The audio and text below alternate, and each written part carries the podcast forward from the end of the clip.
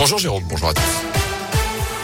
Et à la une, quelle suite pour cet Olympico qui a tourné au fiasco Le match Lyon-Marseille en clôture de la 14e journée de Ligue 1 a été interrompu au bout de 4 minutes hier soir. La faute à un spectateur qui a jeté une bouteille sur la tête du Marseillais Dimitri Payet.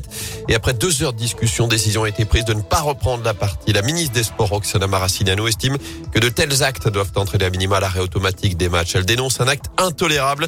La situation a donné lieu à un échange hallucinant entre la préfecture d'Auvergne-Rhône-Alpes et la Ligue de football professionnel à coup de communiquer pour se renvoyer la balle sur qui après la décision de reprendre ou d'arrêter. La commission de discipline se réunit en urgence ce lundi. L'OL risque de lourdes sanctions. Défaite sur tapis vert, retraite pont, encore match à huis clos.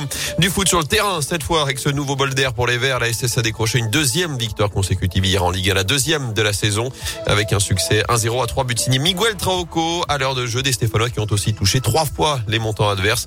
Écoutez la réaction de Riyad Boudbouz à l'issue de la rencontre. Content et fier de, de ce que l'équipe a produit ce soir. Après, si on veut sortir les points négatifs pour pouvoir avancer, il faut, il faut être tueur euh, plus tôt dans le match. On a les opportunités. Après, on sait que on va jouer contre Paris. Ça va être compliqué. C'est une, grosse équipe. Mais voilà, si on fait des efforts, si, si on est bien ensemble, on peut faire un coup, un coup le week-end prochain. Et ce sera dimanche 13h dans le chaudron à SSPG. Les Stéphanois 19e du classement, mais à un point seulement désormais des premiers non relégables. Dans l'actu également ce lundi, attention sur les routes avec du verglas annoncé ce matin. Les conditions de circulation peuvent être délicates sur les monts du Pilat, de la Madeleine, du Forêt ou encore du Lyonnais à partir de 650 mètres d'altitude. Des opérations de traitement de chaussée sont en cours. Je vous rappelle d'ailleurs ce coup de froid annoncé pour cette semaine avec notamment un vent polaire qui va faire chuter les températures. La journée de jeudi sera particulièrement froide avec de la neige qui pourrait tomber jusqu'en pleine, notamment dans la Loire. On fera un point complet sur la météo à la fin de ce journal. Sur les routes, justement, ce violent face à face hier dans le Rouennais, deux véhicules se sont percutés aux alentours de 17 heures sur la départementale 53 hauteur de Villemonter. Accident qui a fait cinq victimes entre 70 et 90 ans, toutes légèrement blessées. Autre intervention des pompiers à Régny cette nuit. Une vingtaine d'entre eux ont dû se rendre sur place à partir de 23 heures pour un incendie dans un bâtiment industriel. 300 mètres carrés du site sont partis en fumée. La toiture a également été touchée.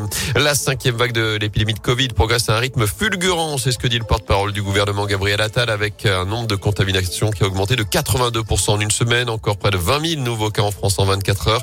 Plus de 8 000 patients sont hospitalisés. Le taux d'incidence est désormais de 192 cas pour 100 000 habitants dans la Loire, 156 en Haute-Loire, 358 en Ardèche. Enfin, des airs de Noël dans les rues de saint avec le coup d'envoi du marché de Noël ce week-end. Une soixantaine de chalets installés place de l'Hôtel de Ville avec la Grande Roue également. Des festivités aussi, place Jean Jaurès à Dorion ou encore à Chavanel. Ça va durer jusqu'au 2 janvier. On vous a mis le programme complet sur radioscoop.com.